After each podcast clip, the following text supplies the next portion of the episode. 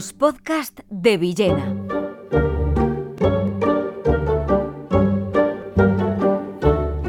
El sortilegio en la luz de Rafael Pérez Estrada.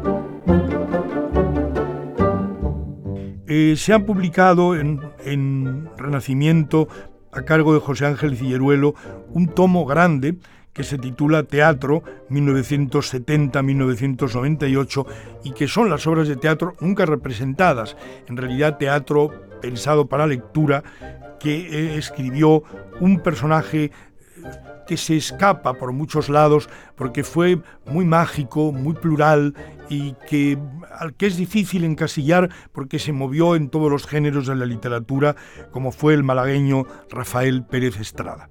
Rafael Pérez Estrada, como digo, malagueño y abogado, nació en 1934 de una familia conocida en Málaga. Su madre fue una pintora naif muy notable, Maripepa Estrada, nace en Málaga en el 34, digo, y murió en Málaga también con 66 años de un cáncer en el año 2000. Es decir, hace mucho tiempo que Rafael Pérez Estrada, con el que yo tuve mucha amistad y que era un hombre mm, ingenioso, amable, eh, provocador, un hombre naturalmente libre. era un, encanto, un placer compartir una, una charla con Rafael Pérez Estrada.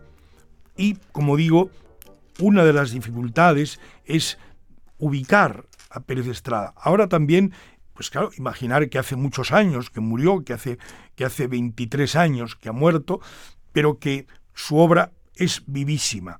Como digo, él era abogado, fue un notable abogado matrimonialista en Málaga. Él decía que era un, abogado del desamor, porque en, la época en que todavía no había divorcio, desgraciadamente, em, él tenía que, bueno, pues que ayudar a matrimonios que se estaban rompiendo y parece que eso lo hizo muy bien. Luego al final de su vida ya se había prejubilado como abogado y se dedicaba a la literatura.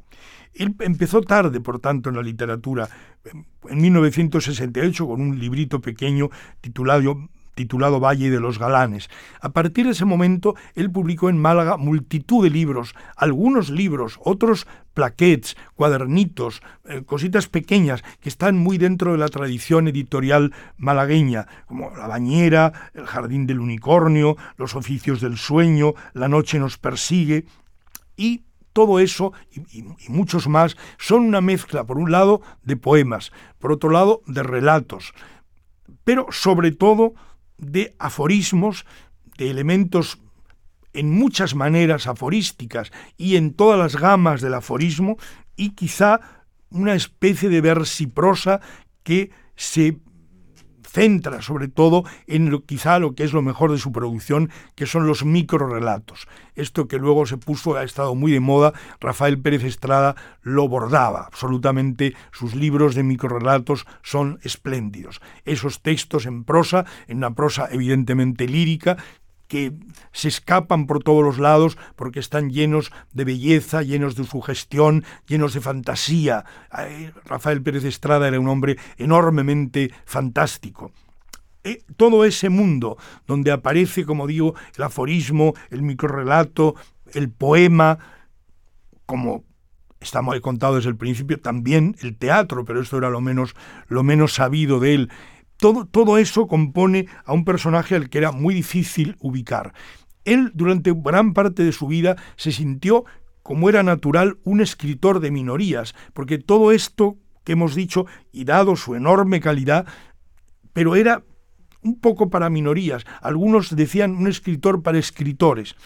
Y Rafael durante mucho tiempo aceptó ser un escritor de minorías. Al final de su vida deseaba haber sido un escritor de mayorías e intentó llegar a más público. Pero yo creo que el, encanto de Rafael, que puede llegar a quien llegue, a quien tenga la, virtud y la suerte de que Rafael es, de que los textos de Rafael le lleguen, es realmente mayorías o minorías un escritor lleno de magia. su palabra es la magia.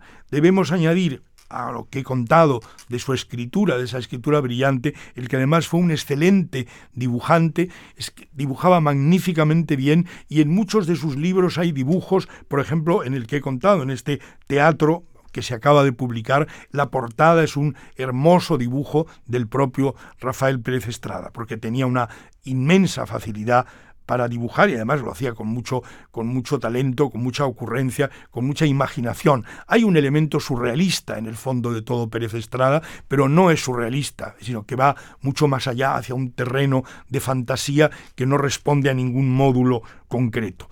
Rafael Pérez Estrada, que vivía en, eh, enfrente del, del, mar, enfrente de la playa de, Málaga, eh, siempre decía que tenía un catalejo desde el cual miraba la playa y ahí veía ángeles que paseaban y al mismo tiempo tenía una jaula con un loro al que llamaba currito y entonces siempre te decía pues los encantos de ese currito de plumaje verde y al mismo tiempo de cómo miraba con el catalejo todas las sutilezas que pasaban por la playa malagueña. Bueno, esa imagen del loro currito y del catalejo que yo alguna vez me lo contó, creí que era un invento y que luego comprobé que era absolutamente verdad, mm, marca mucho la imagen de un escritor plural que no debe ser olvidado, un escritor que, cuya obra está vivísima, y yo diría que menos en el teatro que se edita, que es notable como escritura, sino sobre todo en los muchos libros de microrelatos o de narraciones breves que son siempre están siempre llenas de poesía. Rafael Pérez Estrada no hace 23 años que ha muerto. Luis Antonio de Villena, solo en podcast.